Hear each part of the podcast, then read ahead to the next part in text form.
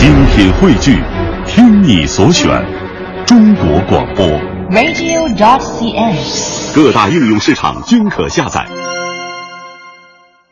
聆听中国与世界，我们来看一组很有趣的语言哈，相信大家都比较了解。这个要说的呢，我们先来看一份报告吧。日前在北京发布的一份报告说呢，在最近二十年加入英语的新词当中，中文借用词数量名列前茅，以百分之五到百分之二十的比例超过了任何其他语言。就比如说，我们最近特别爱说的就是 “no 作 no die”，、嗯就是不作死就不会死。它被收录进了美国在线俚语词典、城市词典，引发外界的关注。哎，这份报告的全称叫做《文化建设蓝皮书：中国文化报告二零一四》，它是由湖北大学与社会科学文献出版社共同发布的。大家如果感兴趣的话呢，可以找一些相关的资料来了解一下。报告当中指出，截止二零一四年三月，全球拥有超过一亿的汉语学习者，孔子学院成为汉语传播的主要力量，海外华文学校也是功不可没的。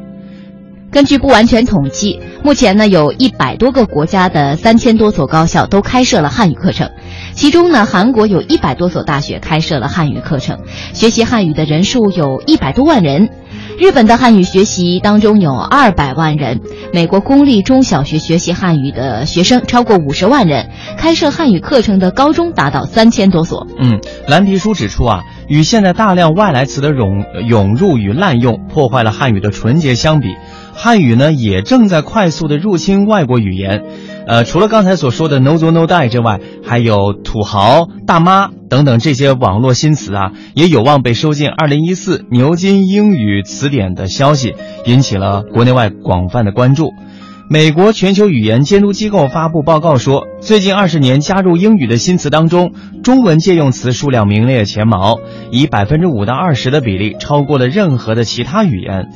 汉语通过音译、意译、音译结合，还有音译加词缀等方式融入了世界语言，特别是英语。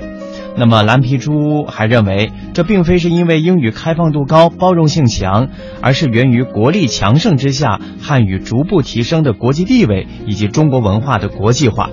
不过，蓝皮书同时也强调，汉语并没有想象当中的那么热，中式英语也没有预料当中的那么潮。第一呢，数据显示，学习中文的人数目前也并没有达到1.5亿人，二零一五年也难以达到两亿人。此外，外国人对汉语这门第二外语的热情还可能不如日语，更难以超过法语或者是西班牙语。嗯。第二呢，从这个孔子学院的师生比可以看出，派出的师资越来越难以满足外国人学习汉语的需求了。师资和教学资源紧缺，教材的本土化过程不甚完善。与蒸蒸日上的孔子学院相比，海外华文教育也面临着更大的困难和挑战。